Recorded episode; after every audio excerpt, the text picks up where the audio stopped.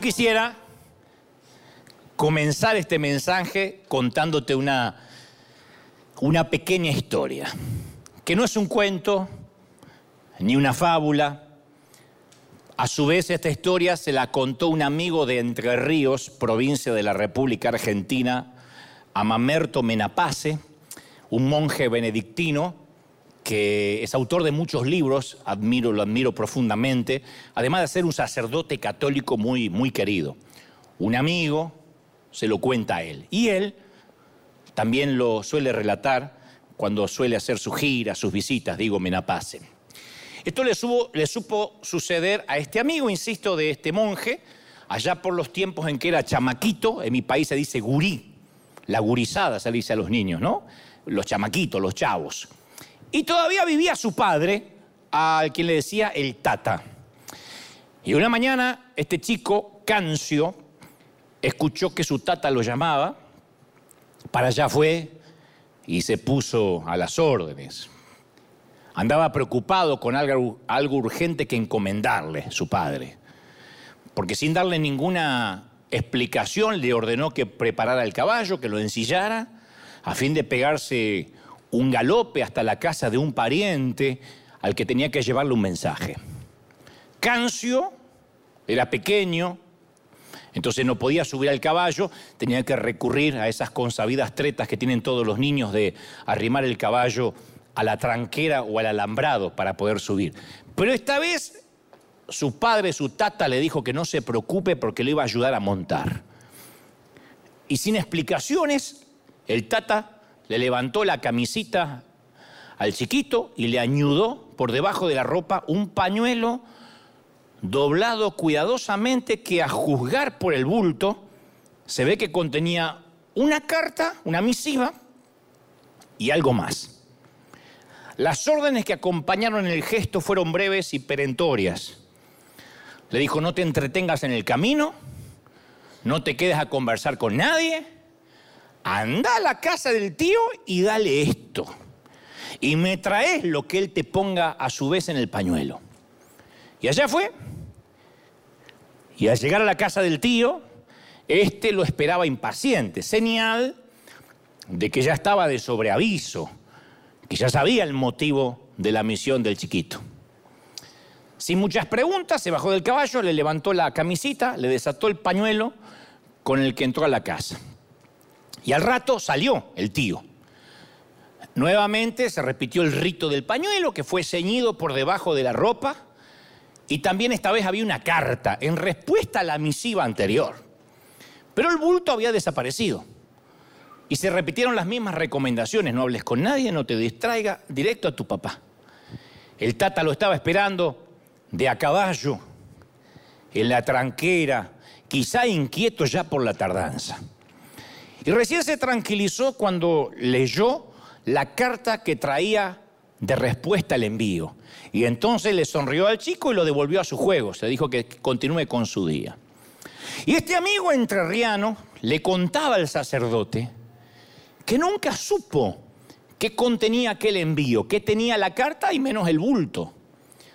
Pero debió ser algo importante porque tanto el tata como el pariente, habían tomado la cosa muy en serio. Y sabes una cosa, también yo hoy me siento como aquel gurío, como aquel chamaquito que tuvo que oficiar de cartero. Yo siento sobre mi piel y debajo de mi, de mi cinturón que Dios desde ayer me ha ayudado una carta que no sé bien qué contiene, dudo que sepa para quién va y qué es lo que lleva parte de la carta, pero sé que es para alguna persona aquí o para varias y que viene de parte de Tata Dios. Y presumo que ya te habrá puesto de sobreaviso y aquí va. Escúchalo y después le respondes a él directo. Pero por favor, quédate con lo que viene dentro del pañuelo. Dicho esto, vamos de lleno al mensaje. ¿Estamos listos, sí o no? Muy bien. ¿Qué no te deja o qué no nos deja dormir últimamente? Y yo no, no me refiero a esas pequeñas zorras que de tanto en tanto roen nuestra mente. Yo no estoy hablando de esos intrusos sin importancia que son los avatares lógicos de la vida que interrumpen nuestros días como un grifo que gotea y hay que llamar al, al, plomero, al handyman, llaves extraviadas o que te levantas a la mañana y el auto tiene eh, una llanta desinflada. No, no, yo me refiero a esos monstruos mentales que causan grandes úlceras y que después nos acompañan a la cama y nos quitan el sueño reparador. Yo quiero hablar esta mañana de las, de las em, incesantes preocupaciones que le quitan la alegría, por ejemplo, a un muy esperado feriado o incluso un sábado. Nos quitan el día de descanso porque el, el, cuerpo descansa aparentemente, pero la cabeza no para nunca. Entonces las ansiedades hacen eso, obran como ladrones en las esquinas oscuras de nuestra mente, secuestran nuestra paz, nos quitan la alegría, nos suprimen la alegría. Y si permitimos que día tras día la ansiedad haga su insidioso trabajo a la larga, la ansiedad termina drenando todos nuestros recursos, nos deja en bancarrota emocional, nos pone en una inmovilidad espiritual. Ya no tenemos ganas ni siquiera de orar si tenemos al Señor, no queremos ni orar, mucho menos leer la Biblia. Yo pongo la palabra ansiedad en el motor de búsqueda de mi corazón y me viene inmediatamente Filipenses 4:4 eh, y voy ahí y veo las tranquilizadoras palabras de un pastor que le escribe con urgencia a sus ovejas que parece que ya en ese entonces, en el primer siglo, sufrían de ansiedad. Les dice, por nada, por nada estéis afanosos, por nada, sino que sean conocidas vuestras peticiones delante de Dios en toda oración en ruego y la paz de Dios que sobrepasa todo entendimiento, esa paz que no te puede dar una maratón de Netflix, ni te puede dar con que la suegra pasó a mejor vida y está mirando cómo crecen las papas de abajo. Esa paz guardará vuestros corazones y vuestros pensamientos en Cristo Jesús el corazón y el pensamiento va a estar guardado en Cristo. O sea que para que alguien se meta con tu corazón y con tu pensamiento va a tener que pasar por Cristo. Y yo descubro en esto que dice Pablo, que lo hemos escuchado decenas de veces, un mandato de al menos cinco palabras. Dejen de preocuparse por nada. No te preocupes por nada. La palabra griega afanosos viene del verbo griego merimnao, que significa estar dividido o distraído, cuando la mente no está en lo que estás haciendo porque está en otra parte. Y en latín la misma palabra se traduce como ansius, que añade el matiz de estrangular. ¿Mm? De ahí se deriva la palabra ahorcar, la palabra ansiedad. Y la ansiedad es eso. La ansiedad es una preocupación por algo que no pasó, que estrangula nuestra vida y nos deja asfixiados por el temor, nos roba las energías del hoy y bloquea la esperanza del mañana. Ya no tenemos ganas ni siquiera de levantarnos de la cama. Jesús usó términos muy similares cuando se refirió a la parábola del sembrador en Marcos 4. Él dijo que la ansiedad brota como hierba o como espina y crece alrededor de la verdad. O sea, la verdad está puesta, pero alrededor empieza a crecer la preocupación hasta que ahoga la paz. No solo ahoga la paz, sino que ahoga la alegría. Te quita el gozo. El, enemigo no te puede quitar, quitar el ser cristiano, pero te puede quitar el gozo de ser cristiano.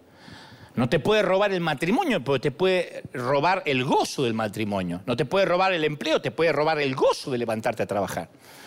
¿Y por qué la ansiedad es tan debilitantemente eh, espiritual hablando, espiritualmente hablando? ¿Por qué es tan debilitante? ¿Por qué es tan drenante? ¿Por qué vampiriza tanto? Bueno, porque la ansiedad exacerba el punto de vista humano, solo lo que vemos nosotros, y empieza a ahorcar el plan divino, asfixia la perspectiva de Dios. No podemos ver lo que Dios está haciendo. Lo único que vemos es el diagnóstico médico, el resumen del banco, el anuncio de bancarrota. Entonces la preocupación que hace estrangula la perspectiva divina de nuestra vida. No logramos ver que Dios puede estar haciendo algo y nos pone irritable, porque lo único que vemos es problemas. La ansiedad sofoca nuestra capacidad de distinguir de lo esencial y lo incidental. Lo esencial es por lo que vale la pena vivir. Lo incidental es lo que conforma un día común. vamos a estar llenos de incidentales. Pero cuando vivimos pendientes, enfocados en lo incidental, nos distraemos con bobadas, para no decir babosada que queda feo. Y a la larga, perdemos el enfoque de lo que sí importa en la vida. Nos distraemos con lo incidental y descuidamos lo esencial. La gente fructífera, yo siempre la veo, es gente que por lo general es muy tranquila. Por eso fructífera. Porque puede ser enfocada. Y la gente improductiva, que está como cenicero de moto, de moto que ustedes no saben para qué está, pero está aquí en la vida. Y si no mira fútbol, estás con los jueguitos, y si no se rasca el ombligo, y si no toma cerveza. Se hace nudos y deja que las preocupaciones menores se enreden en su mente y le roban toda la energía. Y la preocupación, yo te dije, es como el colesterol malo que endurece las arterias de nuestros corazones y bloquea el paso de la gracia. Entonces es un momento que nos empezamos a sentir infartados en la vida. A mi entender, hay cuatro cosas fatales que produce la ansiedad. Cuatro cosas fatales. Y voy a hacértelo fácil para recordar, dándotelos como una matemática básica. La ansiedad suma, resta, multiplica y divide. Las cuatro operaciones básicas de las matemáticas. Suma, resta, multiplica y divide. Eso hace la ansiedad. Nos preocupamos cuando sumamos presiones innecesarias a un plato que ya está lleno. La vida ya viene con problemas. Y ese es el error más común que tenemos la gente ocupada.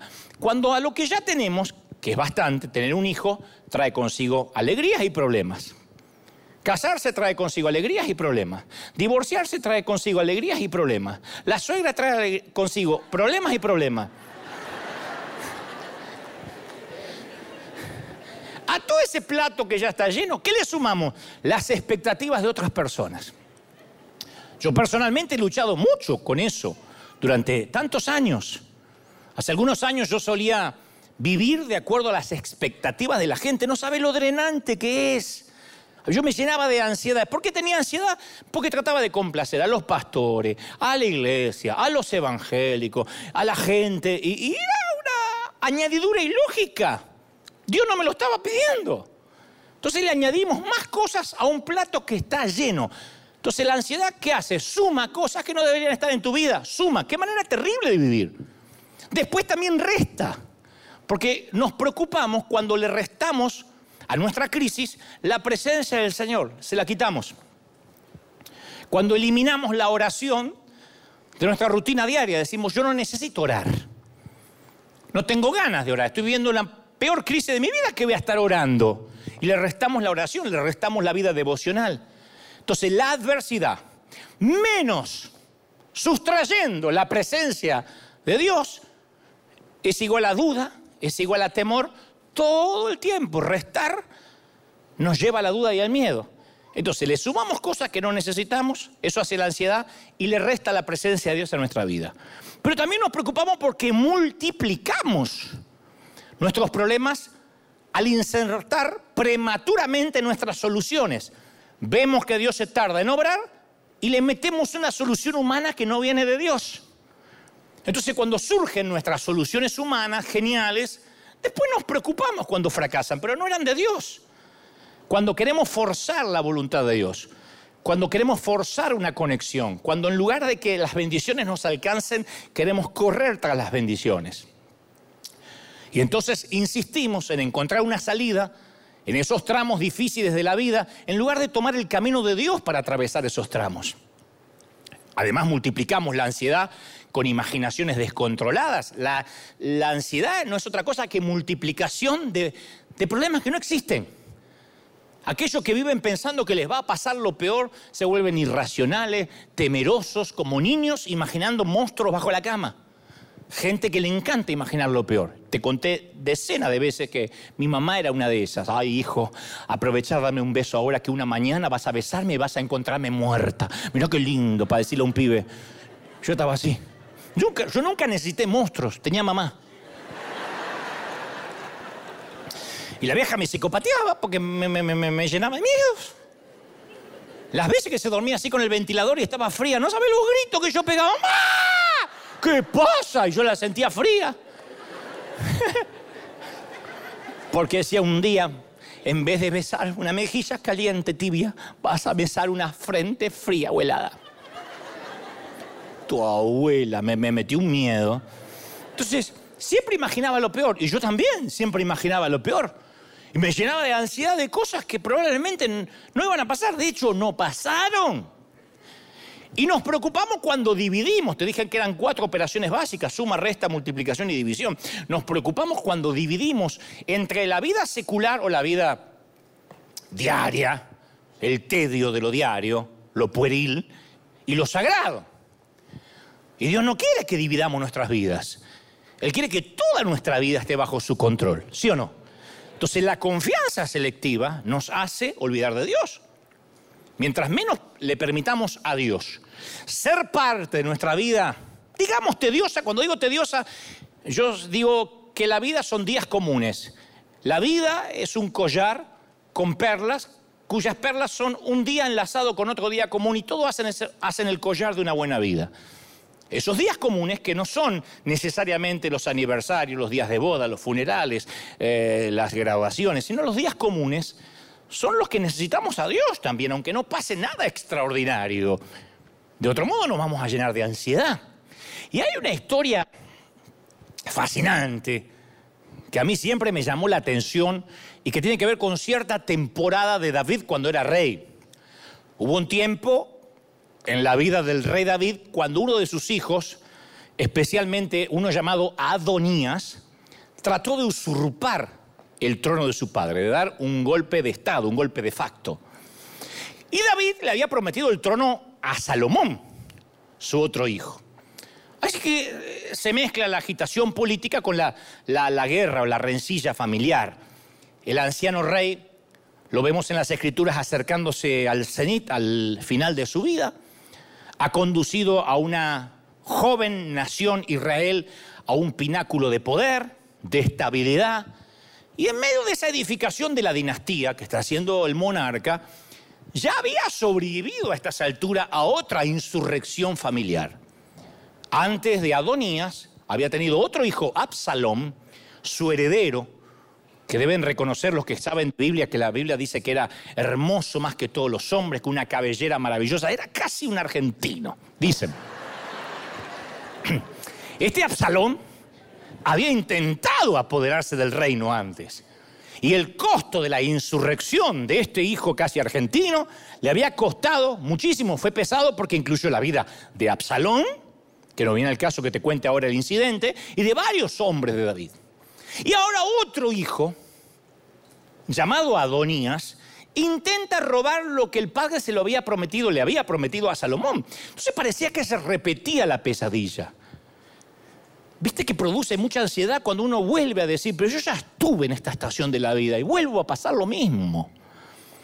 Cuando, cuando nuestras crisis parece que tienen un patrón. Porque si cambiamos de crisis uno es como que distrae los músculos emocionales, como cuando uno hace ejercicio, que tiene que distraer los músculos para que no se atrofien. Pero de manera que cuando se repite en la misma crisis, hasta nos vamos atrofiando en la manera de sufrir.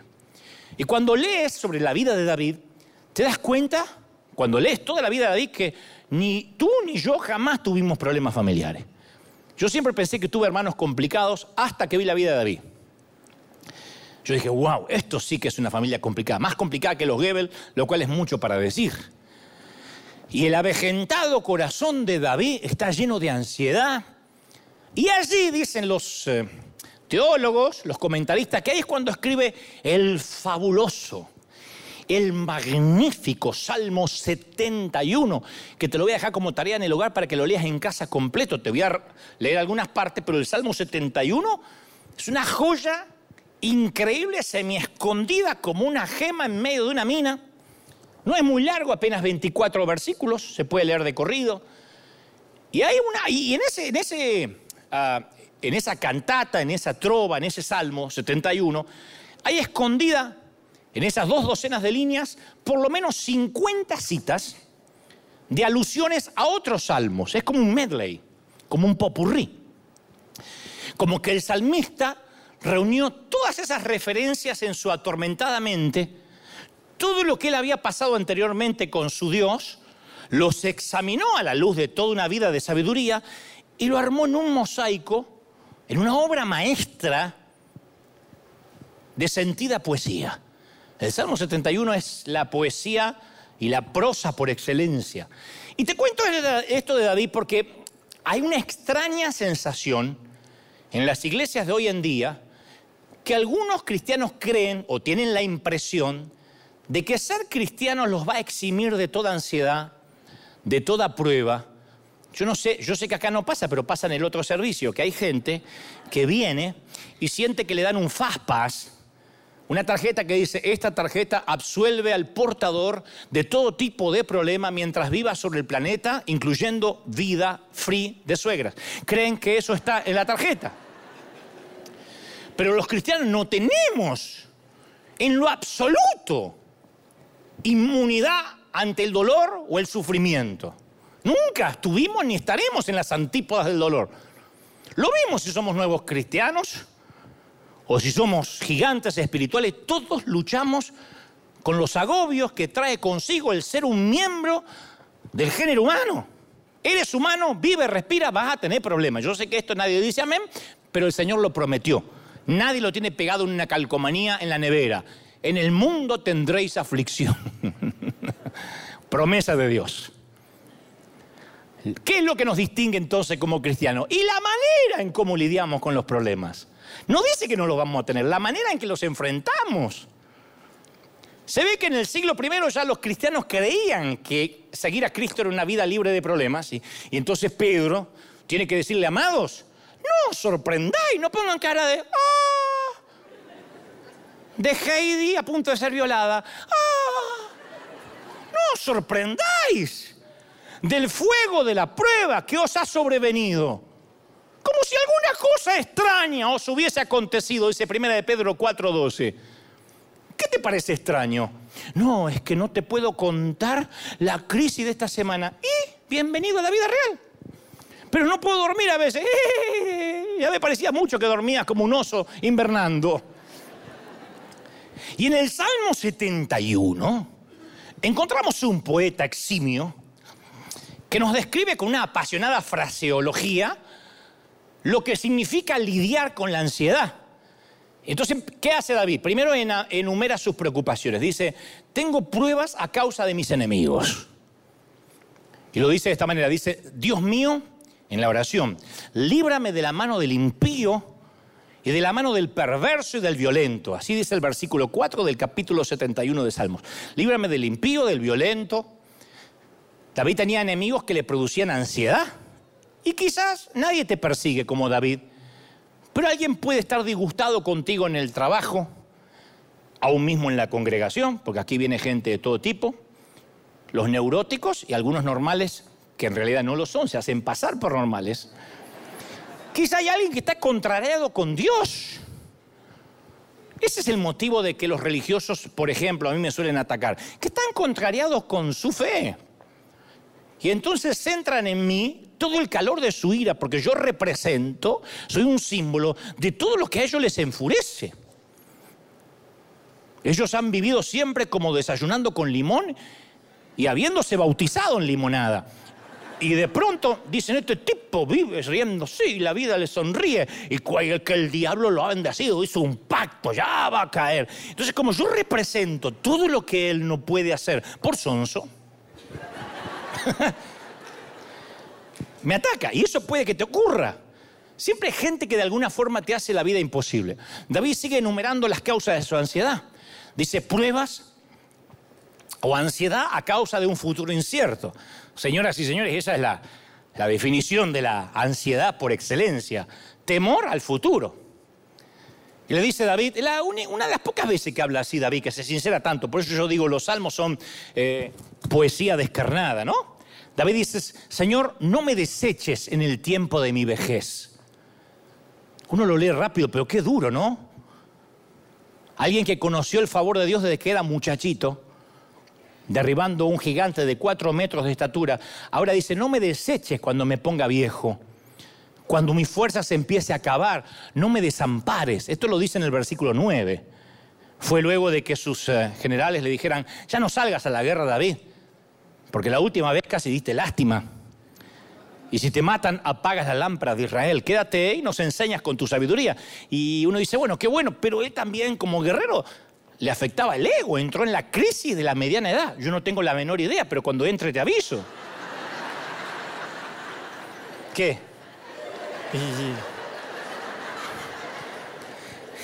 A veces el enemigo es más sutil.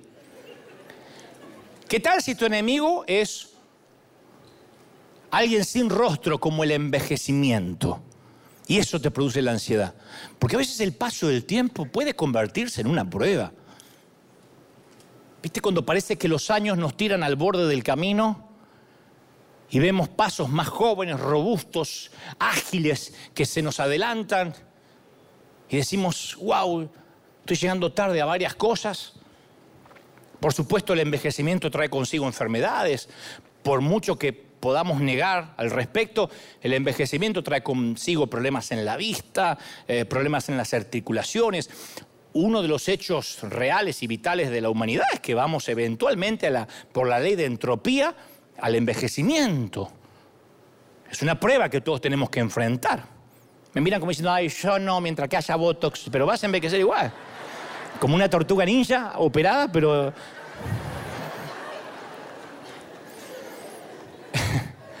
y después David dice, no solo me preocupa el envejecimiento, sino que también los amigos infieles. Dice, hablan de mí, y los que acechan mi alma consultan conjuntamente y dicen, Dios lo ha desamparado al rey. Así que vamos a aprovechar ahora porque no hay quien lo libre. Él había oído eso de sus propios hijos es duro. Ahí es cuando la ansiedad se agiganta, cuando las personas que hablan de nosotros, nos dan la espalda, no son enemigos etimológicamente hablando, o sea, por definición, sino que las personas más cercanas son las que pueden llegar a herirnos profundamente. La coalición que causaba el problema de David no estaba con los filisteos u otras tribus.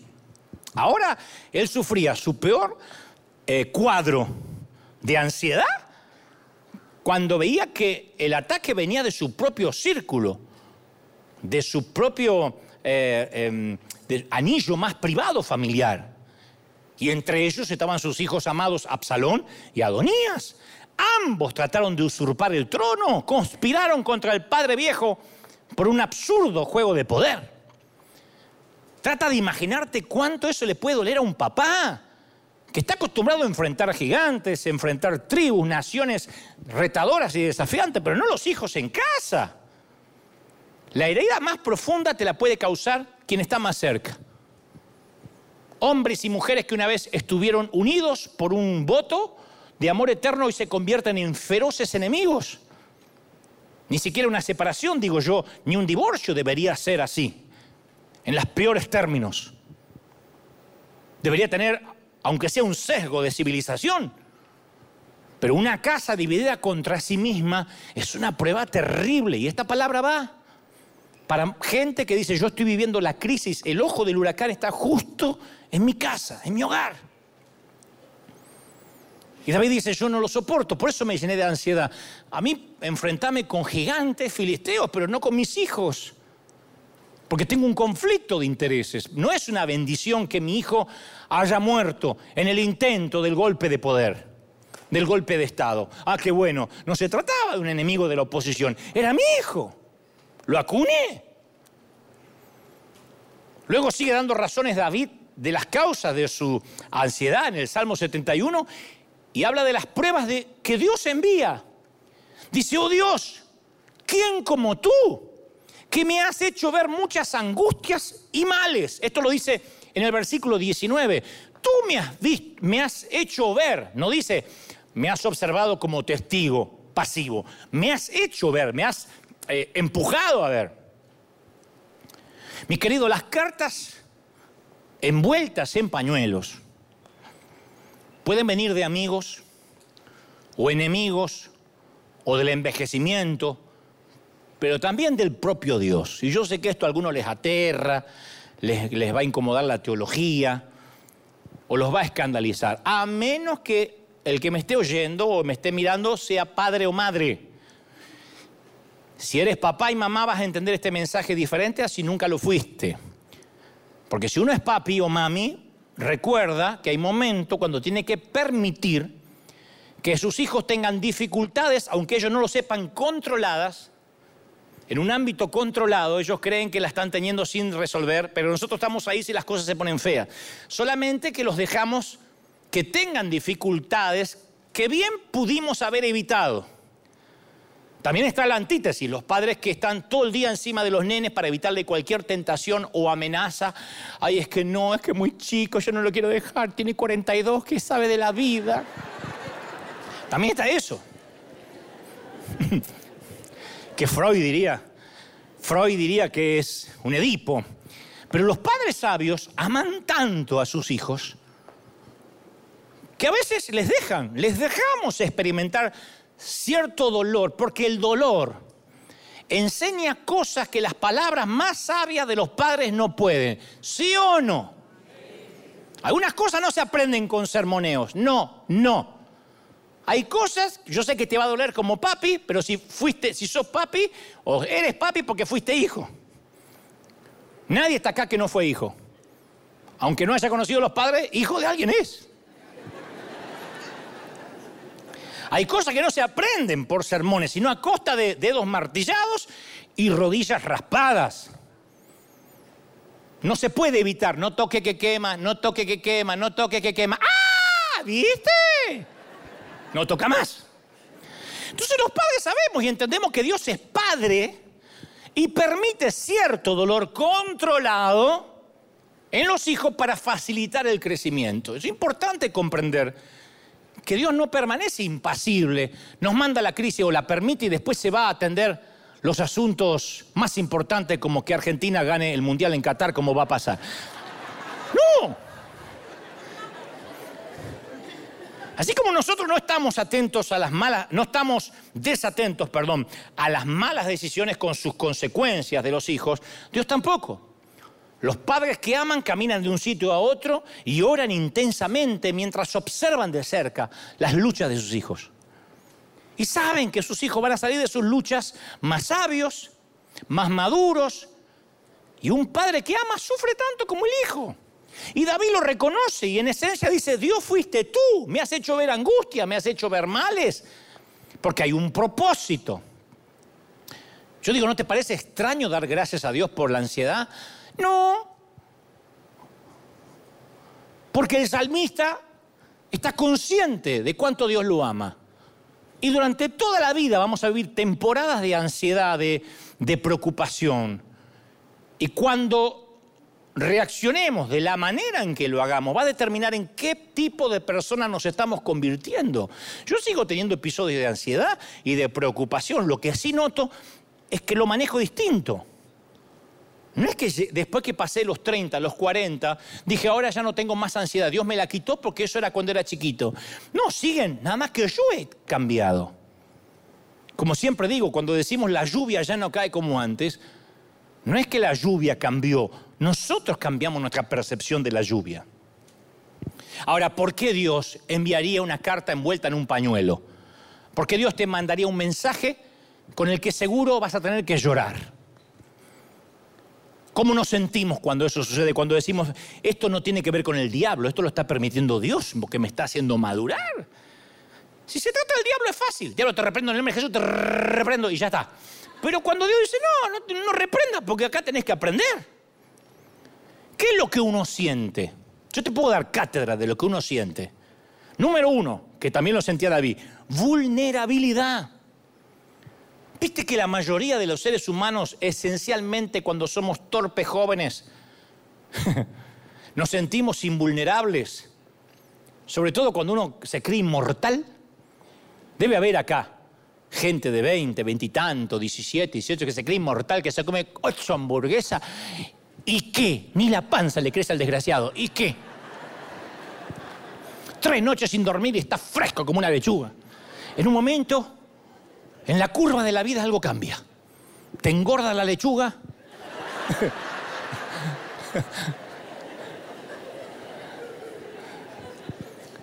Duerme menos de ocho horas y anda como un zombie todo el día.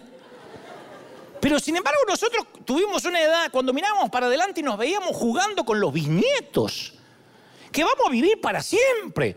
Vivimos, mejor dicho, nacemos con la ilusión, la ilusión de la invulnerabilidad, que nada nos va a hacer, que somos superhéroes de Marvel. Y lo que hace una crisis, lo primero que hace es romper esa burbuja. La rompe. Y todo tu mundo, o lo que conocemos como mundo, la vida cambia tal como la conocíamos. Todo se derrumba, se desmorona, se estremece. Y en el Salmo 71, 7 David dice, como, como prodigio yo he sido para muchos, he sido un influencer. Y tú has sido mi refugio fuerte. ¿De qué hablaba David? David era rey y sabía que estaba en boca de urna, que estaba en las encuestas de toda la nación, de todo el mundo, que todo el mundo lo observaba. Si eres un líder cristiano, debes saber mucho de esto. El mundo te observa. Yo estoy muy consciente de eso. A mí hay mucha gente que me está observando. Hay algunos que me quieren, me tienen estima y otros que están esperando que yo meta la pata, que me caiga. Acuérdense, recuerda que mucha gente mediocre tiene el complejo del espectador de trapecista. El trapecista sube, ellos mira, mira, mira, mira, mira, hasta que les duele el cuello y quiere que te caigas. Y hay gente que apenas vea que yo tenga un problema, va a decir inmediatamente, no le van a alcanzar los dedos para poner en las redes. Dante se llenó la boca hablando en la pandemia y ahora está en una crisis. Qué fácil hablar, ¿no es cierto? Están esperando. Esa era la posición que David se encontraba. Todo el mundo conocía los horribles problemas familiares del rey. Y ahora el rey parecía tener pies de barro. ¿Qué iba a hacer? El rey no tenía todas las respuestas, pero conocía a aquel que sí las tenía. Eso hace las crisis. La crisis nos hace conscientes de qué limitado que somos uno tiene un montón de planes hasta que te haces un análisis de rutina y dicen hay un bulto o una manchita en el pulmón, en el riñón, en el colon que me preocupa. Y en 20 días tu vida es historia. No te quiero asustar, lo que te quiero hacer es, que logres ver la finitud de la vida, la vulnerabilidad. Yo decía el domingo pasado, que me aterra cuando alguien dice, yo esto me lo gané con mi crédito, con mi trabajo, partiéndome el lomo. Dios te hace así, te cierra el grifito de los pulmones y quedas boqueando como pescadito fuera del agua. Lo vivimos en la pandemia. Hoy, alegar de que nosotros tenemos algo, disponemos de algo, es una torpeza. Es una imbecilidad. Alegar de que nosotros somos algo, de pronto la vida cambió tal como la conocíamos. Un accidente, un borracho que reduce a tu familia a un portarretrato y tienes que verte una mañana arrojando un puñado de tierra en un panteón. Entonces, ¿qué hacemos cuando uno entra en crisis? Con vulnerabilidad, que es como deberíamos vivir, nos volvemos rápido al único que de veras es invulnerable. Y empezamos a orar. Ahora sí tenemos tiempo para orar. Ahora sí tenemos mucho tiempo para orar, para buscar a Dios, para leer la Biblia, porque nos sentimos que todo lo que habíamos construido se puede derrumbar como un castillo de naipes. Eso le pasa a David. Segundo, ¿qué siente? Inseguridad. Aparte de vulnerabilidad, siente inseguridad. El Salmo 71, 2, David dice, líbrame en tu justicia, inclina tu oído y sálvame. Es el grito más básico que brota del alma. Señor, líbrame ya. ¿Cuántas veces hemos dicho, para el mundo que me quiero bajar? ¿Nunca has tenido ganas de mandarte a mudar? No digas amén porque va a quedar feo para el mundo. Digo, no, ¿Viste esos días? Dice que quiero, quiero estar lejos. Que no me conozca nadie, vivir descalzo. No bañarme más. Usar el mismo calzón los próximos meses. Total, estoy solo. David decía eso, ¿quién me diera alas para volar y me iría allá a lo lejos, me escondería en una peña? Un rey, que tenía un montón de, obviamente, de obsecuentes, de gente subjetiva que le, le endulzaba los oídos. Él decía, yo quiero estar solo. Y a veces nos encantaría despertar por la mañana y descubrir que milagrosamente la crisis se terminó. Queremos que las cosas sean como las conocimos antes. Un comentarista llama el Salmo 71, lo, descubrí ayer, le dice Salmo para un anciano devoto, porque se, se supone que David lo escribió en los años altos, ¿no? A mí me gusta esto de yo iba a hacer este salmo como mío, hasta que vi, vi lo de anciano y dije, no, me, me gusta lo de... ¿Qué pasó? Me gusta lo de devoto, lo de anciano no me gusta. En un par de años por ahí lo, adopto como propio al salmo. Pero digo, me, gusta eso, que, sea el leitmotiv de David, porque este salmo, el 71, traza una ruta para los que ya han andado una distancia prudente, no quiero decir larga, y han entrado en las tierras eriales. Una tierra erial es una zona seca es cuando una tierra ya no se cultiva, lo que llamamos en nuestros, en nuestros eh, países terrenos fiscales abandonados, cuando se abandona, cuando solo tiene vegetación silvestre. Eso es una tierra erial. Y hay momentos en la vida que entramos a territorios eriales. Y este salmo cuenta cómo coronar estos días. Al madurar, nuestras defensas contra las heridas de la vida comienzan a erosionarse.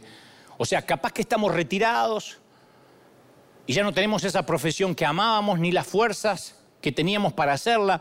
Eh, no tenemos aquel ministerio que nos daba y nos asignaba identidad. Nuestros ingresos financieros ya no son iguales. Nuestros ojos están más débiles. Les hablo a los que acá tienen que leer un medicamento así y dicen, a ver. ¿Viste que hay gente que se resiste a usar anteojos? ¿No querés anteojos? No, veo perfecto. ¿Cuánto dice? ¿400 gotas? Cuatro. Ah. Y cuando tenés que echar gotas es un problema. Eh, uno, dos, tres, chorro. Nueve, diez, once, chorro, veintidós. Nuestras articulaciones son más frágiles. Les hablo a los que cuando van al baño a la noche hacen...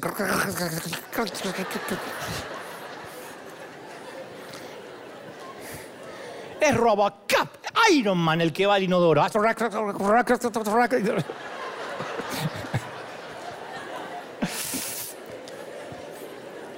Y aunque eres hombre, orina sentado así porque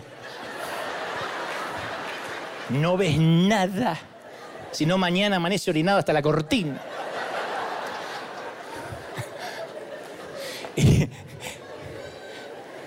Mira cómo se ríe. Y le dije, sos vos, es tu marido, ¿viste? ¿Y sabe qué es lo peor?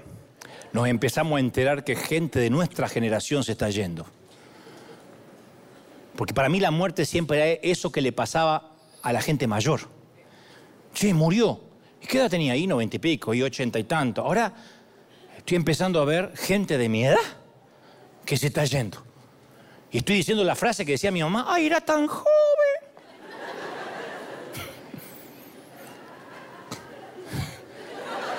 También tu marido se va a ir. Qué humillante pasaje de la vida, ¿no? Cuando uno ve en la fecha de, nacimiento y de deceso que se parecen a las tuyas. Entonces uno de a poquito, de a poquito, se va despojando de todas las cosas que nos daban seguridad. Es una temporada de lento desarrollo de la ansiedad. Pero a la vez nos acercamos más a Dios, te digo, ¿eh? Porque comprendemos todos los días cuánto dependemos de Él. Hay un momento en que nos cae la ficha, como dice las Escrituras, que la vida es como una neblina. Antes lo predicamos, pero no lo creemos. A David lo estaban atacando sus hijos. Se había pasado la vida edificando un reino fuerte y seguro y ahora sentía que se le escapaba entre las manos la mesa familiar. Y en medio de esa inseguridad encuentra a Dios, encuentra en Dios, perdón, su refugio, su roca, su fortaleza. Refugio, torre fuerte eres tú, mi roca. Eso lo dijo David. Bajo tus alas seguro estaré y para siempre en tu morada, oh Dios, habitaré. La canción por la misma ofrenda. Y se esconde en la seguridad de esos muros maravillosos, ¿no? ¿Qué más le produce la crisis o nos produce la crisis a David, a ti, a mí? Dependencia. Un líder fuerte, esto me lo pueden discutir, debatir, yo estoy dispuesto a debatirlo. Un líder fuerte invariablemente tiene que ser independiente y tiene que tener autosuficiencia. Es así, un líder fuerte es porque sabe trazar un propio curso de navegación. Pero tarde o temprano el líder fuerte o no alcanza su propio límite y dice no puedo más. Ya sea la edad, la crisis, los enemigos o la realidad, pero en un momento dice ya no soy más autosuficiente. Y cuando llegan las pruebas, los más grandes líderes, los más sabios, levantan los ojos al cielo. Cuando llegamos a los límites, buscamos un poder más elevado que nosotros y ahí empezamos a sentir un sentimiento de, de dependencia. Capaz que está diciendo, sí, es verdad, pero yo soy todavía chamaquito, joven, soy bastante joven. No, tu reloj no deja de avanzar y tu tiempo va a pasar mucho más rápido de lo que crees. Nadie dijo, yo nunca voy a envejecer. Nadie dijo mi juventud es infinita. Todo reloj humano marca los momentos que llevan hacia la vulnerabilidad, la inseguridad y la dependencia.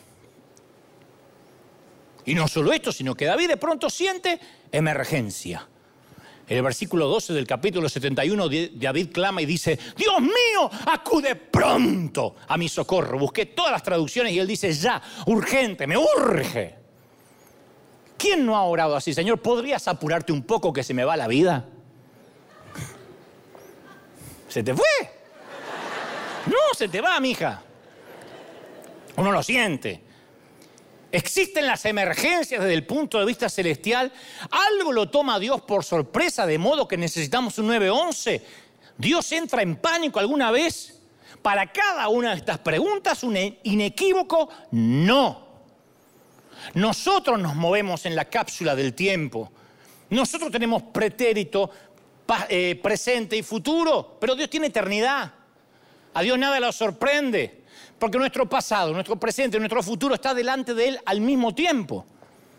Lo que es una emergencia para ti o para mí es una gran oportunidad para el gran mosaico de sus propósitos. Nosotros decimos, Señor, Señor, me cortan mañana, me echan mañana de casa, Señor, Señor. Y yo dice, tranquilo, ya te vi como morís y no es ahora.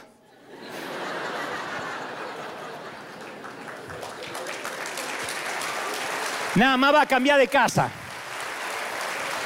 Va a vivir prestado un tiempo, pero después todo está bien. Ay, que no voy a soportar la soledad. Tranquilo. En tres años está de juerga. Esa es, la, mirada eterna de Dios. Lo que siente un papá cuando el nene dice, ah, me, saqué, me saqué un 6 en matemática, me quiero matar. Y uno dice, y no es la vida. Uno se hace el enojado, a ver si me traes una buena calificación. Pero si eres un papá sabio, sabe qué va a pasar. Que cuando se haga hombre se va a olvidar de matemática y de la vieja que le enseña matemática. Se va a olvidar. Entonces, ¿cómo vamos a manejar nuestras crisis? Como una emergencia o como una oportunidad, como una piedra de tropiezo, como un medio para progresar. Y como dije hoy, la iglesia carece de una teología de la adversidad, no nos hablan. Nuestros púlpitos se llenaron de coach, que permanentemente, de coaching, que permanentemente hablan de que hay que ser positivo y a, y a menudo escuchamos la palabra cambia tu mente y empodérate, lo cual está bien. Pero se nos asegura que si practicamos la confesión positiva nos van a suceder cosas positivas. Y el optimismo es una gran cosa. Lo malo es que van a pasar cosas malas. Te para la policía porque te pasaste un stop y dice, no me paró, no me paró, no me paró, no me paró, no lo veo, no lo veo. Al ratito va a estar, estoy preso, estoy preso, estoy preso. Va a pasar.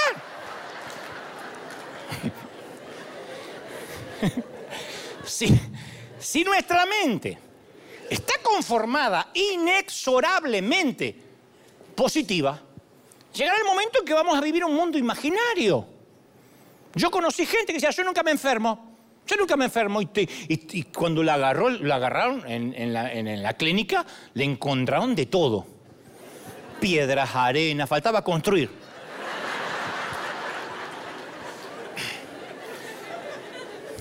Entonces, yo me considero un pensador positivo, a ver. Pero hay algo que también creo. Si uno no tiene un punto de vista realista de la adversidad, el resultado no va a ser muy positivo cuando llegue el momento de enfrentarla. De manera que cuando uno ve la vida de David, no, David no era un tipo dado a las fantasías. Cuando la vida le iba mal, él no ignoraba lo negativo, lo escribe descarnadamente acá. Era un realista con una perspectiva divina. Cuando Dios vio lo peor que le estaba pasando a David, también vio su mejor adoración. Cuando David ve lo peor que le pasa a él, también ve la fidelidad de Dios. Y ahí es cuando dice, en ti, termina así el salmo, en ti Jehová me he refugiado, no sea yo avergonzado nunca, socórreme, líbrame en tu justicia, inclina tu oído, sálvame, sé para mí una roca de refugio, donde recorra yo con, eh, recurra perdón, continuamente. Tú has dado eh, mandamiento para salvarme, has dado la orden, porque tú eres mi roca, mi fortaleza. Entonces siempre que enfrentamos pruebas, vamos a tener que recordar quién es Dios. Para eso son las crisis. Las cosas pueden que se pongan peores, pero Dios nunca cambia. Todo lo demás va a cambiar, menos Dios. Puedes cambiar de casa, puedes cambiar de pareja, puedes cambiar hasta de hijo, pero no puedes cambiar de Dios. Él es el punto fijo en un mundo cambiante. Y yo te puedo asegurar, porque tengo años de peregrinar cristiano, que Dios es un Dios confiable. A veces no entiendo cada giro y cada viraje de mi propio viaje porque me han sucedido como a ti muchas cosas de las cuales no puedo dar una explicación racional y estoy seguro que te pasa lo mismo, pero puedo depositar toda mi vida desde que comencé a los pies de Dios y decir, no lo entiendo bien, pero Él sabe lo que hace. ¿Se acuerda como la canción? Dios sabe lo que hace. Dios no comete errores. Entonces cuando atravesamos momentos difíciles, todo el mundo tiene una opinión de por qué te está pasando, algo habrás hecho, debe ser un pecado oculto, hasta que uno aprende a decir, basta, no miro ni escucho a nadie. Yo solo voy a esperar la guía de Dios que me explique y si no me explica, si lo entiendo después del otro lado del sol, para mí está bien. Porque tú, oh Jehová, eres mi esperanza, seguridad mía desde mi juventud, dijo David. Me sustentaste desde el vientre. Aleluya. Desde las entrañas me sacaste y serás mi alabanza. Alguien tiene que decir amén. Voy a terminar con esto. David retrocedió en sus recuerdos, vio las muestras de sabidurías. Dios le había demostrado fidelidad a lo largo de toda su vida. Es el que estuvo con él contra el gigante. Se va a olvidar de él cuando es viejo. Dios no envejece. Nosotros envejecemos. Bueno, usted más que yo. Pero Dios no envejece. David se había, enfrentado con un rey celoso, ante un rey celoso, su suegro, con una mente asesina. Las legiones retadoras. En todas las cosas Dios había sido fiel. Dios lo sacó adelante. ¿Y qué en cuanto a ti? Si caminaste apenas un par de semanas con Dios, yo estoy seguro que ya tienes testimonio para contar de la fidelidad divina. La fidelidad de Dios te trajo hasta este punto y Dios es bueno y no te abandonó, no se dio por vencido contigo. Él no va a cambiar durante tu vida lo que ha estado haciendo fielmente desde la eternidad. David derrama su corazón ante Dios por los atroces problemas familiares que lo asedian. Clama a Dios por el terrible dolor que siente. Pero de alguna manera en medio del dolor y de las heridas llena su boca de alabanza. Conociendo el mundo problemático de David, quiero que escuches estas palabras, las dijo David, en medio de los problemas, de los problemas con, los hijos, con el pecado, con todo lo que tenía. De ti, versículo 5 del 71, de ti será siempre mi alabanza. Sea llena mi boca de alabanza y de tu gloria todo el día, no cuando voy al servicio el domingo. Mas yo esperaré siempre y te alabaré más y más.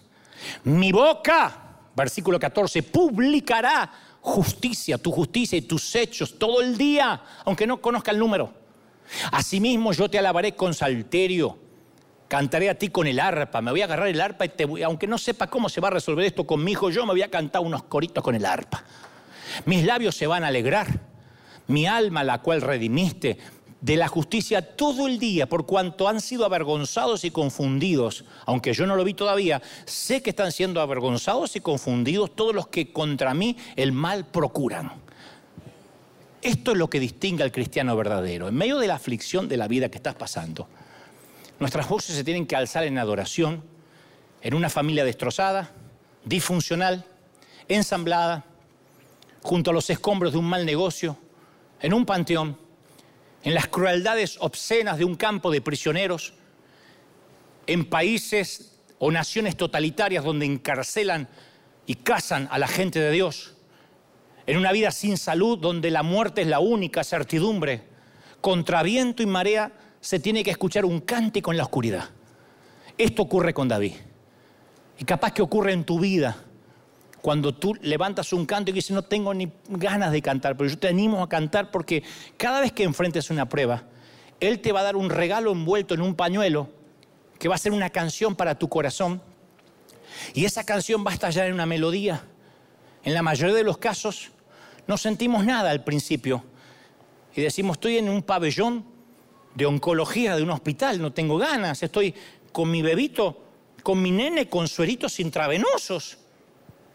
Pero hay que empezar a cantar, aunque sea por el pasado, hasta que Dios nos da la claridad para empezar a cantar también por el presente.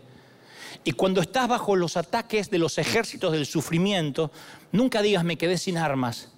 Eleva una canción, lo que sea, una vieja. Yo canto siempre, vine a adorar a Dios. Esa es la canción que me ha sostenido en las peores crisis. Vine a adorar a Dios. Y te voy a confesar lo que muchas veces le dije al Señor. Señor, este es el fin de mi ministerio. Muchas veces le dije, Señor, llegó el fin de mi carrera. Terminaste conmigo. Y Dios me responde a través de las palabras de David. Aún en la vejez y aún en las canas, oh Dios, no me desampares hasta que anuncie tu poder a la posteridad y tu potencia a todos los que han de venir. Yo he tomado este versículo de David como mi orden de marcha hasta que me toque partir. Él no terminó conmigo ni terminó contigo. El pasado te ha sostenido, el presente también y el futuro. David dijo, aumentarás mi grandeza y me consolarás, versículo 21.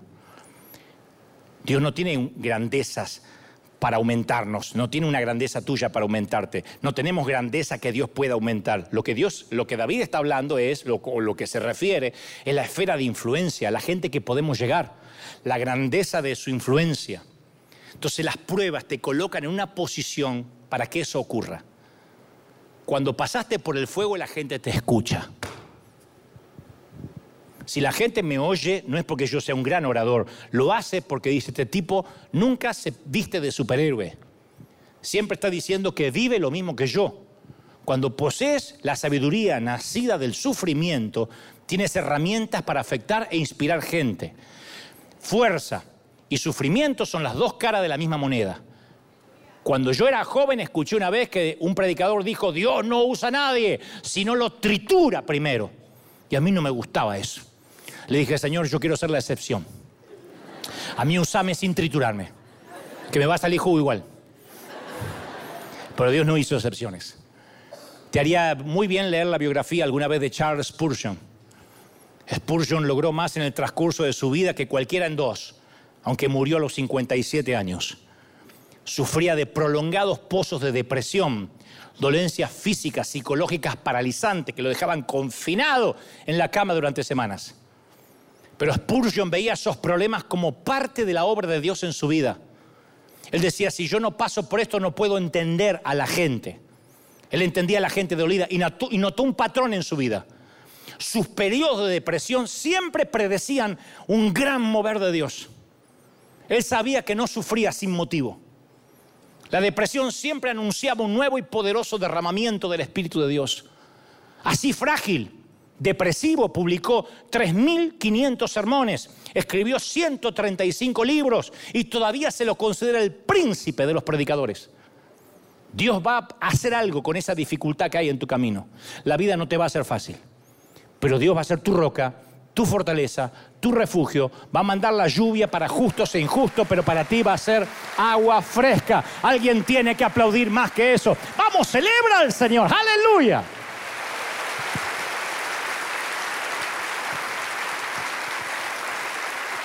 Y los últimos tres minutos me los reservé para terminar con otra pequeña historia como comencé.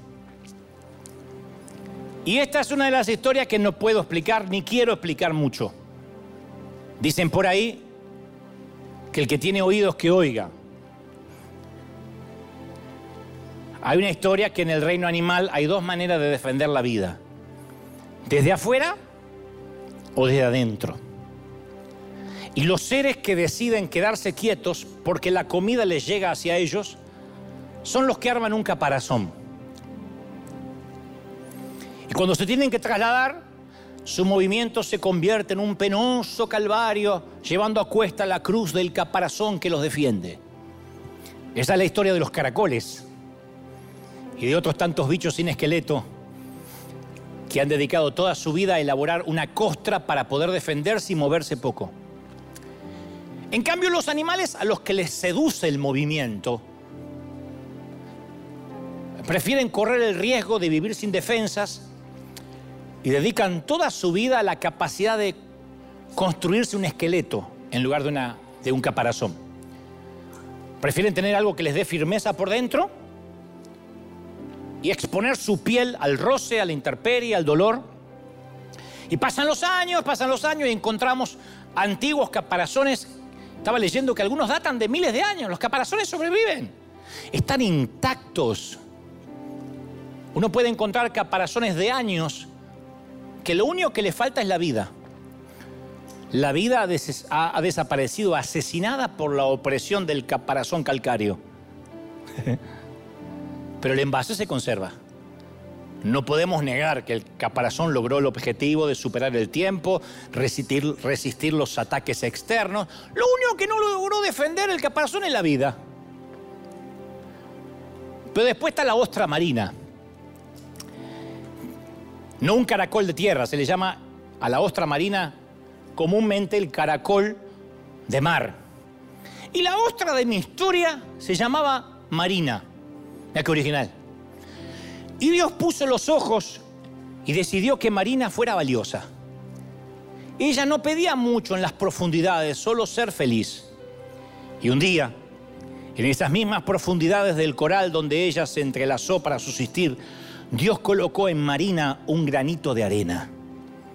Dice que fue durante una tormenta marítima, de esas que no provocan oleaje de superficie, pero que remueven el fondo de los océanos.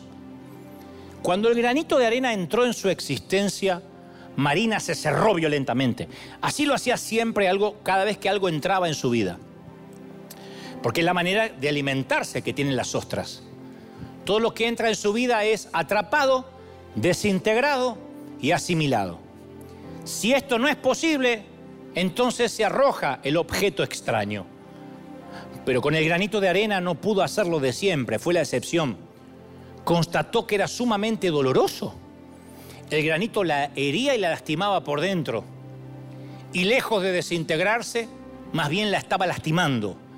Y aunque lo intentó, no pudo expulsar el cuerpo extraño. Y ahí comenzó el dilema de Marina.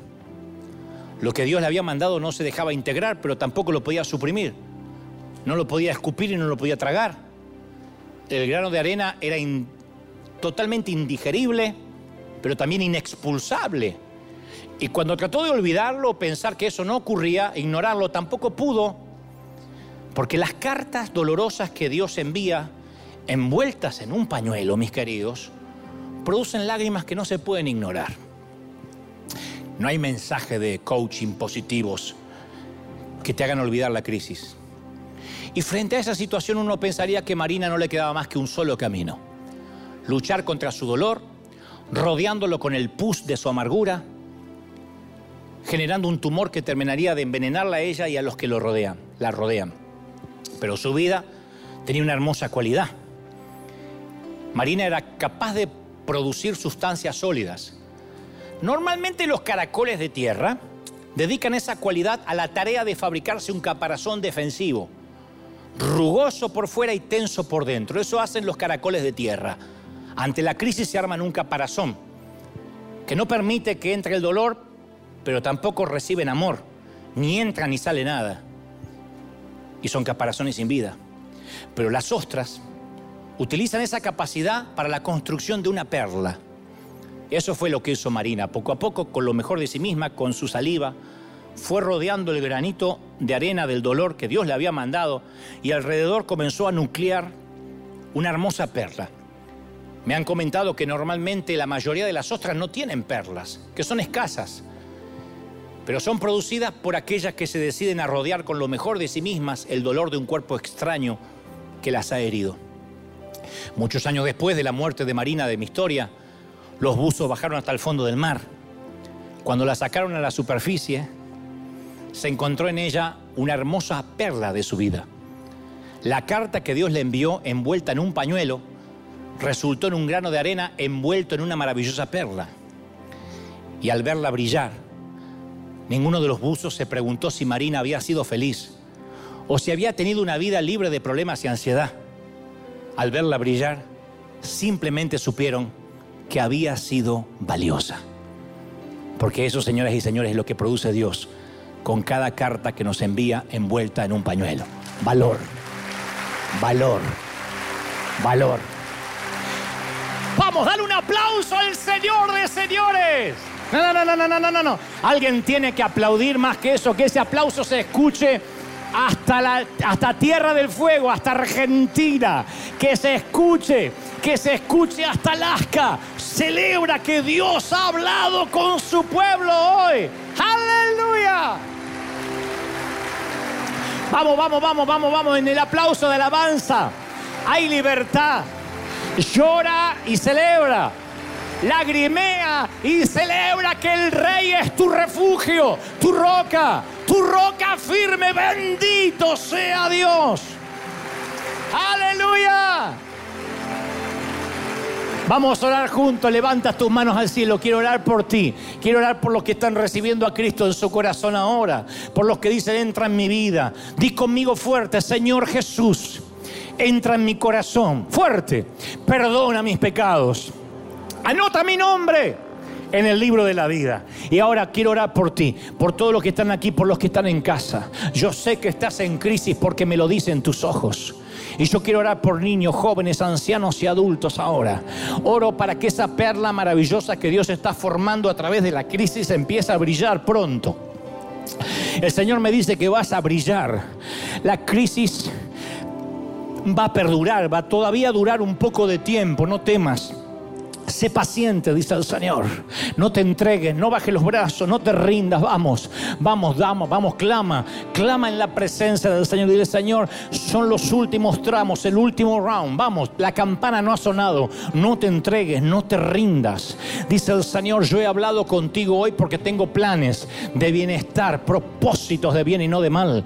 Y lo que he preparado para ti te va a sorprender, dice el Señor. Quita toda ansiedad. Y la ansiedad que permanece es con propósito.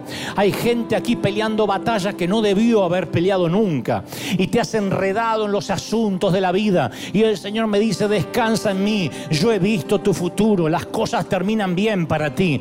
Eres el muchacho de la película. Eres la muchacha de la película. Tú estás en el afiche, en el flyer principal. Tú no eres un actor de reparto en tu propia vida. Y aquí dice el Señor, terminas tus días bien. Yo te voy a llenar de día. Te voy a bendecir. Le contarás a los tuyos, a tus nietos, los avatares de estos tiempos y te vas a reír.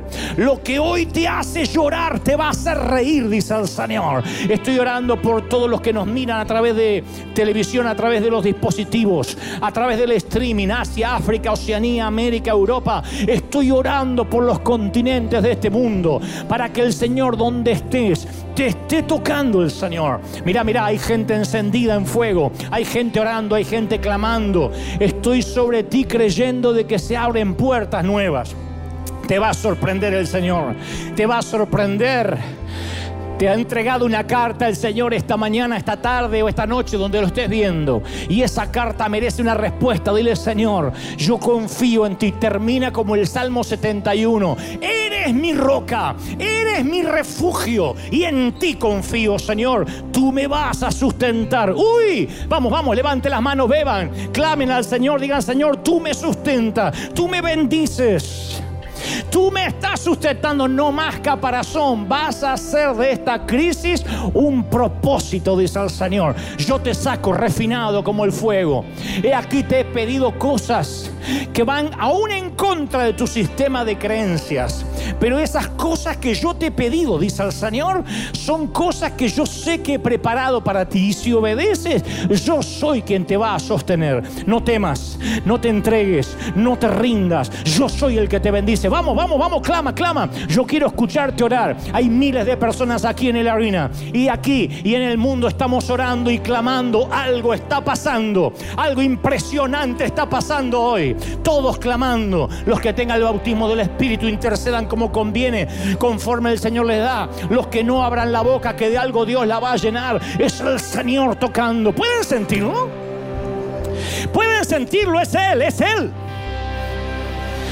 Es Él llenándolo todo, momento a momento. Uy, puedes sentirlo, es la gloria del Señor tocándote. Minuto a minuto, momento a momento, es la gloria del Señor. ¿Cómo te ama el Señor? ¿Cómo no te va a amar si en sus manos te tiene esculpido? Príncipe, ¿cómo te ama el Señor, princesa? ¿Cómo te va a abandonar? si eres su favorita, su pequeña, haya una revelación de cuánto es la gracia sobre ti. Yo no terminé contigo. Recibe, recibe. Algo está ocurriendo aquí. Y esto se está sintiendo en distintas partes de los continentes. Uy. Puedes sentirlo. Alaba, alaba, alaba, alaba como David. Vamos, alaba. Alaba al rey. Padre, he transmitido lo que creo me has dicho que diga a este tu ejército. Le he hablado a estos tus obreros de primera línea lo que has puesto en mi corazón y he transmitido la carta como aquel chamaquito, aquel guricito que llegó con el pañuelo. Lo he entregado sin saber bien de qué se trata y a quién va dirigido. Yo vuelvo a mi vida siendo libre y totalmente libre de responsabilidad de lo que fue soltado hoy. Cada uno sabrá qué responder. Y este mensaje envuelto en el pañuelo llega para decir, yo estoy aquí, hay perlas. Tú decides cómo enfrentar. Te bendice el Señor. No es esta tu peor temporada. Es esta tu mejor temporada porque Dios empecinó en que crezcas, en que madures. Y si Él te está triturando, es porque hay un propósito que ni te imaginas. Quiere sacar el mejor vino antes de que te toque partir de esta tierra. Yo siempre digo que mi mejor vino todavía no lo he dado. Mis mejores sermones no los he predicado. Mis mejores proyectos aún no los he hecho. Le he dicho como David, guárdame. Y aún en los días de mi vejez, ayúdame a transmitir, a inspirar, a influenciar, a hablar de tus maravillas. Hasta que la senilidad me juegue una mala pasada y cuando las cosas se desequilibren, cuando las reglas de juego no sean parejas, cuando mi cabeza ya no acompañe a mi boca, entonces estaré listo para irme. Antes quiero entregar mi vida al mejor vino, a la última cosecha. ¿Cuántos quieren la última cosecha? ¿Cuántos dicen, Señor, yo estoy preparado para lo mejor? ¿Lo quieres de verdad? ¿Lo quieres de verdad? Dile, Señor, amén en mi vida, que así sea, que se cumpla. Dale un aplauso, celebra al Rey de Reyes. Que Dios te bendiga, que Dios te guarde firme como talón de oso. Hasta el domingo que viene. ¡Chao, gente!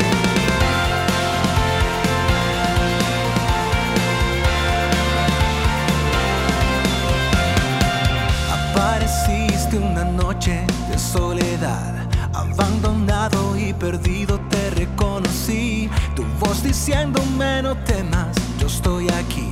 El Padre me envió por ti. Me curaste las heridas, me sanaste mi Jesús. Todas mis cargas las dejaste allí en la cruz. Algo tan grande no lo puedo comprender. Tu dulce voz diciéndome una y otra vez. oh, oh, oh eres bienvenido, eres amado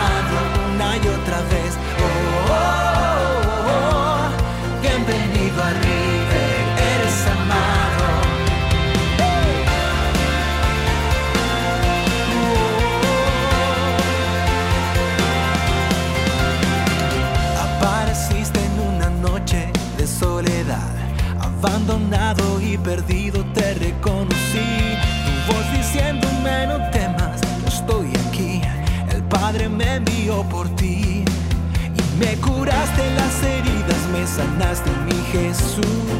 Todas mis cargas las dejaste